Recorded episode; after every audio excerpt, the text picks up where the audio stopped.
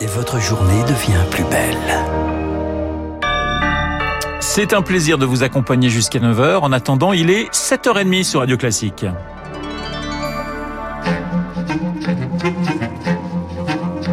7h, 9h, la matinale de Radio Classique avec Renaud Blanc. Et à 7h30, le journal nous est présenté par Charles Bonner. Bonjour Charles. Bonjour Renaud, bonjour à tous. À la une ce matin, l'Assemblée nationale, le Palais Bourbon vient d'adopter le projet de loi anti-Covid. Un texte approuvé au bout de la nuit vers 6h moins le quart du matin, 117 voix pour, 86 contre. Les députés ont validé l'obligation vaccinale pour les soignants, les pompiers, validé également l'extension du pass sanitaire au restaurant, dans les centres commerciaux, dans les trains.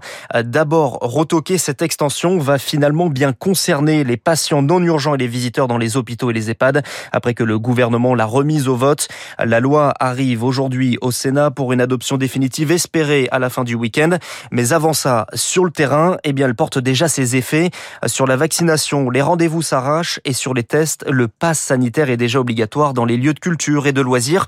Alors après la ruée sur les seringues, c'est désormais la ruée sur les écouvillons. Le reportage de Louis Augry dans une pharmacie parisienne. Alors, respirez bien. La tente installée devant la pharmacie pour les tests ne désemplit pas depuis son ouverture. Ils sont nombreux ce matin à s'être déplacés pour un PCR ou un antigénique à la suite de l'instauration du pass sanitaire. C'est le cas de Mathieu. Il a sa première dose de vaccin et a découvert avec stupeur que ça ne suffirait pas pour se rendre dans sa salle de sport. J'étais pas au courant depuis les annonces de lundi précédent d'Emmanuel Macron. Je pensais pas que les salles de sport étaient concernées. J'ai euh, cette semaine et la semaine prochaine encore euh, pour laquelle je dois faire des tests. Et après ça, je serai libéré. J'aurai mon pass. Les consignes de pass sanitaire ne sont pas toujours bien comprises. C'est ce que remarque aussi ce pharmacien.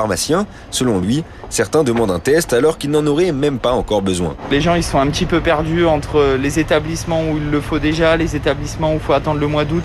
Il y a même des gens qui me demandent pour le train alors que ce sera que à partir du mois d'août. Ils se disent bon, on fait un test, on est tranquille, euh, voilà quoi. Devant cette affluence, les employés de la pharmacie, comme Cindy, appréhendent forcément les échéances sanitaires à venir. Le pass sanitaire qui va passer dans les restaurants à partir du 1er août, ça risque d'être un peu compliqué si les gens ne sont pas vaccinés de devoir gérer euh, les tests à chaque fois que quelqu'un doit aller au restaurant. Il risque d'y avoir une hausse assez importante euh, d'ici le mois d'août. La semaine dernière, plus de 2 millions de tests PCR et antigéniques ont été réalisés en France, un chiffre qui devrait très largement augmenter cette semaine. Louis Augry, les résultats de ces tests, près de 22 000 nouvelles contaminations recensées en 24 heures, au plus haut depuis le 5 mai, et des clusters apparaissent notamment en Vendée dans 22 campings avec 89 cas. Charles, le projet de loi prévoit également un isolement obligatoire de 10 jours pour les personnes contaminées. Le gouvernement prévoit des amendements pour éviter les pertes de revenus si vous êtes concerné. Autorisation de sortir de chez soi seulement entre 10h et midi. Les contrôles ne seront pas menés entre 23h et 8h du matin. Pour contester, il sera possible de saisir le juge des libertés et de la détention dans un délai de 72 heures. Mais les magistrats craignent de se retrouver eh submergés à l'image de Marie-Lise Brard, juge des libertés au tribunal de Saint-Malo.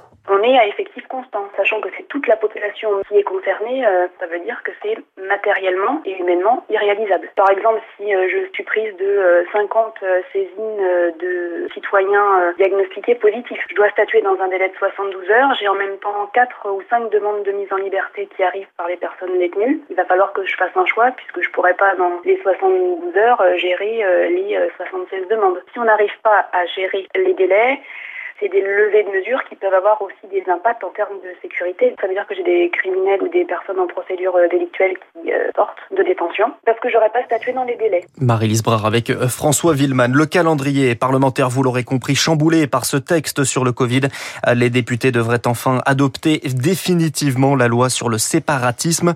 Le texte prévoit des mesures de lutte contre la haine en ligne et pour la protection des fonctionnaires et des enseignants. Pratiquement 7h34 sur Radio Classique. Valérie Pécresse se lance dans la course à la présidentielle. La présidente de la région Île-de-France veut devenir la première femme présidente de la France, une candidature pour restaurer la fierté française. Interview à lire ce matin dans le Figaro. Valérie Pécresse participera à l'éventuelle primaire de la droite et du centre, contrairement à Xavier Bertrand qui continue de faire cavalier seul. Une candidature qui n'est pas une surprise, même si l'ancienne ministre comptait indiquer son choix à la fin de l'été, mais l'actualité politique l'a contraint à accélérer selon Bruno Cotresse, le chercheur au Elle a accéléré parce que dans une compétition électorale, la gestion du timing est absolument essentielle et on voit que depuis un moment dans les intentions de vote, en particulier depuis les régionales, la candidature de Xavier Bertrand a quand même pris un peu de distance par rapport à Valérie Pécresse aux intentions de vote. Donc on voit qu'elle a un handicap pour le moment à rattraper. Chacun des deux aujourd'hui fait le pari que la pression exercée sera suffisante pour faire abandonner à l'autre soit le projet d'organiser une primaire, soit le projet de ne pas passer par la primaire. On est dans un jeu stratégique. A une chose qui est par contre certaine, c'est que la situation de tout le monde perdant serait une situation de deux candidats du centre droit à l'élection présidentielle. Bruno Cotresse du Centre de recherche politique de Sciences Po avec Émilie Vallès. Charles, un deuxième rapport d'inspection sur le féminicide de Mérignac. Il sera transmis la semaine prochaine au Premier ministre, annonce de Gérald Darmanin. Dans cette affaire, le policier qui avait pris la plainte de Shainez Daoud venait lui-même d'être condamné pour violence intrafamiliale. Une plainte au cœur des défaillances mises en lumière dans le premier rapport d'inspection. Shainez Daoud est décédé le 4 mai dernier, blessé par balle, puis immolé par le feu en pleine rue par son mari violent. L'État au chevet de la Poste, 500 millions d'euros par an de dotation, annonce de Jean Castex hier.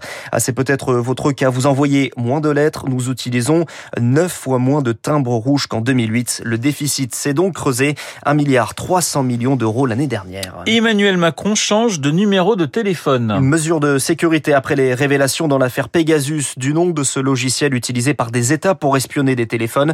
Le numéro d'Emmanuel Macron sélectionné dans la liste d'un service de renseignement du Maroc selon les médias à l'origine de ces révélations. Euh, pourtant, le chef de l'État français a tous les outils pour se protéger des intrusions, Elodie Wilfried. La faille dans la sécurité des communications du président relève plus des usages que des outils dont il dispose, car il a bien au moins deux téléphones sécurisés, mais ces appareils sont contraignants, ils ont peu de fonctionnalités, et c'est logique pour Nicolas Arpagian, enseignant à l'école de guerre économique. Ces équipements ne sont pas très ergonomiques parce qu'ils ont été conçus justement pour se prémunir contre des logiciels, et c'est le cas des applications avec des mises à jour qu'ils ne maîtriseraient pas. Et donc, en étant hermétiques à la plupart des applications grand public, ils se préservent de toute infection venant de l'extérieur. En clair, un logiciel espion comme Pegasus n'aurait pas pu infiltrer ses téléphones. À l'inverse, il est presque impossible de s'en prémunir avec un smartphone, même avec des messageries chiffrées comme Telegram, apprécié du chef de l'État, Loïc Guézo, secrétaire général du Club de la sécurité et de l'information français. Un opérateur qui transmet vos messages ne peut pas accéder au contenu de vos conversations. Le réflexe des attaquants comme NSO, c'est de s'attaquer directement au smartphone. C'est comme si vous aviez quelqu'un dans votre dos qui voit euh, l'ensemble de vos conversations. Face au risque de surveillance, l'Elysée a annoncé un réajustement du protocole de sécurité du président. Elodie Wilfried et le Maroc nie tout espionnage et riposte une plainte en diffamation déposée devant le tribunal correctionnel de Paris. Elle vise les deux ONG qui ont révélé ces affaires, Amnesty International et Forbidden Stories. Et puis les Jeux Olympiques, c'est parti. Emmanuel Macron est sur place. Il est arrivé euh, ce matin. Il a rencontré le président du comité international olympique. Il est en, ce moment avec l'empereur Naruhito. Il assistera ensuite à cette cérémonie pandémie oblige sans spectateurs.